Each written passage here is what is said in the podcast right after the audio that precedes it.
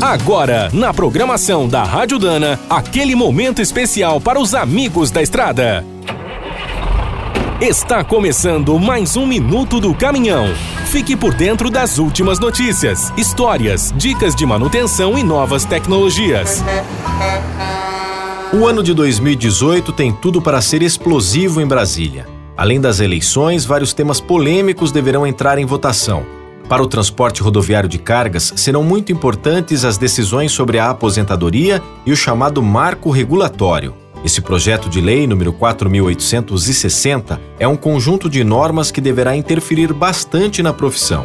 Atualmente tem mais de 30 páginas. Está em debate desde 2016 e já recebeu 207 pedidos de emendas. Agora, a meta do Congresso é aprovar a nova versão o quanto antes. O texto estabelece quem pode ser autônomo, os tipos de transportadoras e cooperativas, além de definir o transporte de carga própria. Diante dos diversos perigos enfrentados pelo setor, também reforça a questão dos seguros obrigatórios para a carga e o caminhão. Outra proposta é suspender o CNPJ das transportadoras e postos de combustíveis que se envolvam com roubos e adulterações. As empresas terão um tempo limite para carregar e descarregar o caminhão. Quem não cumprir, pagará uma multa ao transportador.